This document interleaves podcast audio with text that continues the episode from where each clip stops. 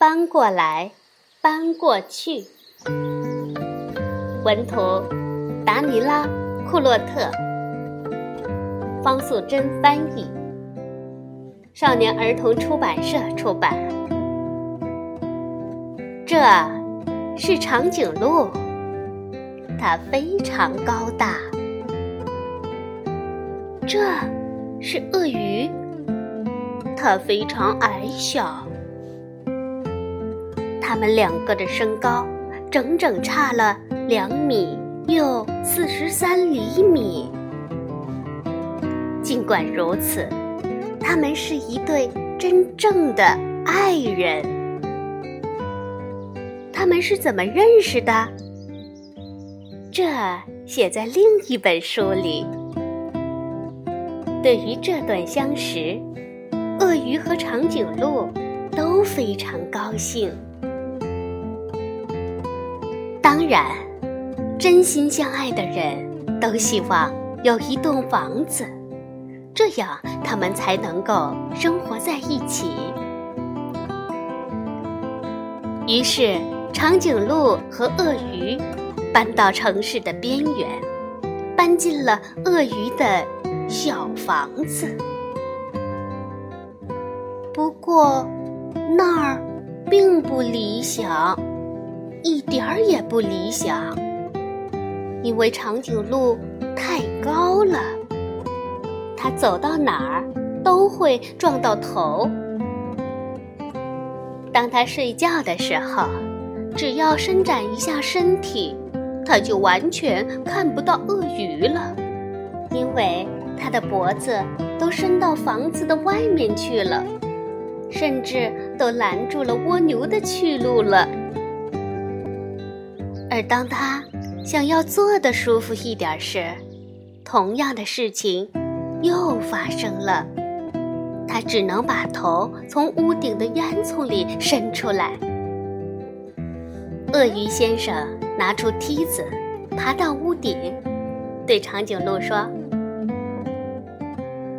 呃，亲爱的，要不我们搬到你家去吧？”这小鳄鱼住大房子，总比大长颈鹿住小房子要好得多。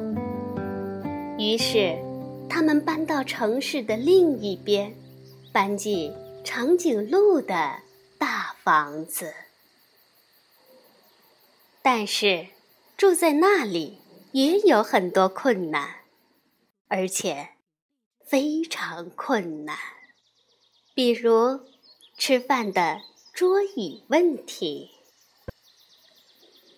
坐在矮凳子上的鳄鱼，怎么在高高的桌子旁边吃东西呢？也许它需要一把高高的椅子吧。但是，鳄鱼又怎么坐到高高的椅子上去呢？或者？他们可以改用一张比较矮的桌子，但是那又不适合长颈鹿，因为长颈鹿需要弯下脖子，这很难受。当然，他们也可以在地板上锯一个洞。长颈鹿坐在地下室，只需要把头伸到地板上面来，但是。长颈鹿的脚会冻得冰凉冰凉的，这样对它可不好。还有许多麻烦事呢。门把手太高了，鳄鱼够不到；楼梯太陡了，鳄鱼爬不上去；马桶太大了，鳄鱼够不到旁边的手指，也拉不到抽水的绳子。甚至晾衣服都有困难。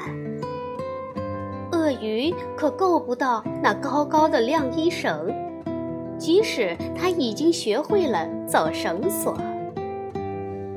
鳄鱼和长颈鹿越来越难过，事情不能再这样继续下去了。鳄鱼不能忍受这一切，长颈鹿也是。唯一没有问题的地方就是床。当他们躺在床上时，高度才会相同。这时候，他们才可以望着彼此的眼睛，给对方一个最甜蜜的微笑，就像当初一样的快乐。于是，他们想出了一个解决问题的好办法。第二天一早，阳光灿烂，鳄鱼和长颈鹿在花园里制定了一项伟大的计划。他们开始挖一个巨大的坑。他们敲啊，钻啊，凿啊。他们拿来了木板、树干和玻璃。长颈鹿还把自己当做滑梯呢。终于，每件东西都洗干净、擦亮了。最后，巨大的水罐车开过来，往坑里装满水。现在，鳄鱼和长颈鹿住在。游泳池里，这是一个阶梯式的房间。长颈鹿在下面，鳄鱼在上面的时候，刚好可以对话。它们有两个台阶，一个阶梯高些，一个阶梯矮些。它们有两个挂钩，一个挂长毛巾，一个挂短毛巾。他们只有一张床，不过这张床的床尾是不齐的，有一边短一些，一边长一些。当长颈鹿和鳄鱼都跳进游泳池的时候，因为浮力的作用，它们可以一样高了。在水中，它们的高度相同。它们可以一直互相对望，并且给对方一个最甜蜜的微笑。所有的问题都被洗掉了。